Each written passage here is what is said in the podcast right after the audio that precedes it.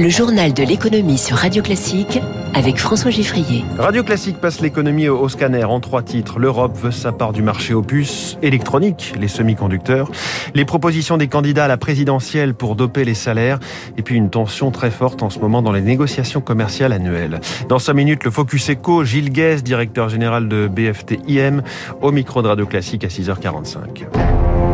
Radio Classique. Journal de l'économie qui démarre avec une ambition. L'Europe doit être le leader de la prochaine génération de puces. C'est Thierry Breton qui le dit ce matin dans les échos. Le commissaire européen s'apprête à dévoiler le Chips Act. Bonjour Eric Mauban. Bonjour François, bonjour à tous. Le Chips Act, c'est un plan d'investissement dans les semi-conducteurs euh, qui ont tant fait défaut ces derniers mois. Voilà, il s'agit de rendre l'Europe indépendante en matière de semi-conducteurs. Il lui faut pour cela combler ses lacunes. Le plan d'investissement attendu début février devrait fournir toute la boîte à outils nécessaire. Des moyens financiers seront débloqués pour accélérer la recherche, l'innovation et la production. Les États-Unis vont débourser 40 milliards d'euros dans les semi-conducteurs. Euh, Thierry Breton ne donne pas de chiffres, mais affirme que l'Europe n'aura pas à rougir de la comparaison. L'enjeu est de taille. L'objectif est de quadrupler la production de semi-conducteurs et d'assurer 20% de la production mondiale en 2030. Tout sera fait pour créer un écosystème permettant à l'Europe d'être leader sur les prochaines générations de puces, hein, les plus petites possibles. Cela permettra à l'Europe de disposer d'une industrie plus compétitive et créatrice d'emplois. Merci Éric Mauban en direct. C'est un dossier face auquel butent les politiques de manière récurrente, un peu comme un conducteur face à une barrière de péage. Les tarifs des autoroutes, c'est le 1er février de chaque année, c'est donc demain euh, qu'il est réajusté, ce sera de 2% en moyenne selon les réseaux. Cette hausse résulte des contrats entre les exploitants autoroutiers et l'État et cela dépend notamment de l'inflation mais aussi des chantiers entrepris sur le réseau.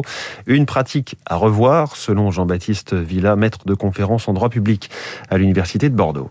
Au départ, en réalité, on ne pouvait pas augmenter les tarifs de péage d'autoroute sur la base de l'inflation. C'était impossible par rapport à certains textes de 1958, puis après en 2001. En droit, il n'est pas du tout évident que cette situation soit pleinement régularisée. Deuxième point, il y a des augmentations de péage qui sont possibles par rapport aux travaux et aux investissements euh, des sociétés. Mais la Cour des comptes nous dit très clairement en 2019 qu'on ne sait plus très bien euh, comment sont financés ces travaux, à la fois par les hausses de péage et par des aides contractuelles accordées aux sociétés.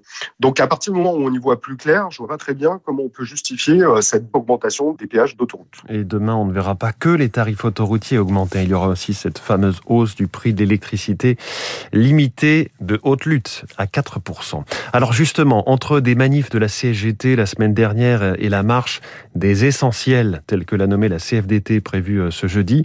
La pression est mise sur le sujet du pouvoir d'achat. Presque tous les candidats à la présidentielle promettent des hausses de salaire.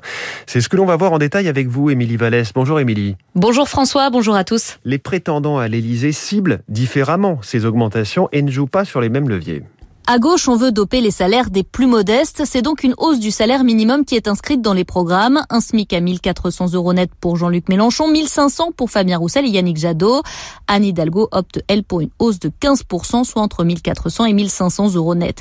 C'est politiquement payant, mais économiquement délicat, glisse un expert, car cela risque de renchérir le coût du travail et de peser sur la compétitivité de nos entreprises.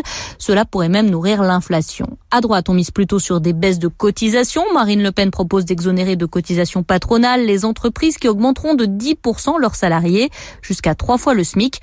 Une incitation peu réaliste vu l'ampleur de la hausse demandée et ce sera coûteux pour l'État, analyse un économiste. Il y a une candidate qui a revu sa copie tout récemment sur les salaires, c'est Valérie Pécresse. Euh, car dans la première version, Émilie, les entreprises auraient déboursé un total de 8 milliards d'euros, ce qui suscitait des inquiétudes euh, du côté du patronat. Oui, alors la candidate LR souhaite toujours une hausse des salaires dans le privé de 10% sur l'ensemble du quinquennat jusqu'à 2,2 SMIC, mais elle a changé les modalités pour y parvenir. Dès cet été, elle prévoit une hausse de 3%, rendue possible cette fois grâce à une baisse des cotisations vieillesse supportées par l'État. Ce sera ensuite aux entreprises d'augmenter les salaires en échange de baisse de charges. Problème, c'est très ambitieux, estime un expert. Cela coûtera cher à l'État qui devra réaliser beaucoup d'économies pour compenser et pas sûr que les entreprises jouent le jeu. Enfin, reste Emmanuel Macron, pas encore officiellement candidat, difficile d'anticiper une mesure sur les salaires, mais sur ce quinquennat, il a toujours refusé d'apporter un coup de pouce au SMIC. Au-delà de la hausse automatique. Un éclairage très complet signé Émilie Vallès pour Radio Classique. Merci Émilie. Autre sujet qui va percuter la thématique du pouvoir d'achat. Nous sommes à quatre semaines pile de la fin des négociations annuelles entre la grande distribution et les industriels de l'agroalimentaire. Discussion censée s'arrêter au soir du 28 février. Et tous rapportent une tension maximale en ce moment. Il faut dire que les prix des matières premières se sont envolés. Et depuis une loi nommée Egalim 2, votée euh, cet automne, la grande distribution est obligée de prendre en compte les hausses de coûts des agriculteurs. Bertrand Valiorg est professeur de stratégie et de gouvernance des entreprises à l'EM Lyon, spécialiste de la distribution alimentaire.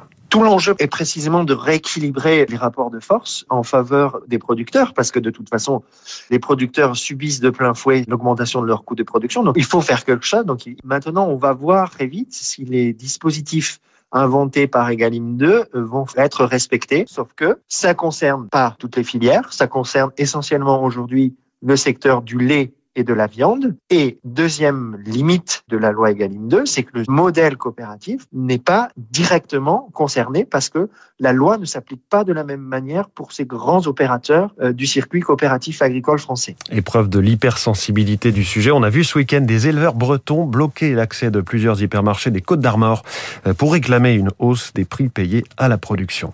Spotify contraint d'annoncer des mesures pour lutter contre la désinformation en ligne. Le géant mondial suédois du streaming musical est au cœur d'une polémique. Plusieurs artistes, dont le musicien de folk rock Neil Young, lui reprochent de laisser courir des fake news dans les podcasts qu'il contribue à diffuser. Le PDG de, de Spotify annonce que toutes les émissions qui parleront du Covid seront accompagnées d'un lien vers des informations factuelles et scientifiquement sourcées. Euh, dossier d'autant plus délicat pour Spotify que la polémique touche l'animateur le plus écouté de la plateforme, Joe Rogan, avec qui un contrat à 100 millions de dollars avait été signé l'année dernière. Les marchés financiers, le Nikkei à Tokyo est en ce moment en progression d'1,06%. À Paris, le CAC 40 a terminé dans le rouge vendredi soir, mais a gagné 2,62% sur l'ensemble de la semaine dernière, revenant à 6 965 points. Le Dow Jones a grimpé d'1,05%. Le Nasdaq, après une folle semaine, n'a perdu au total sur la semaine que 0,61%.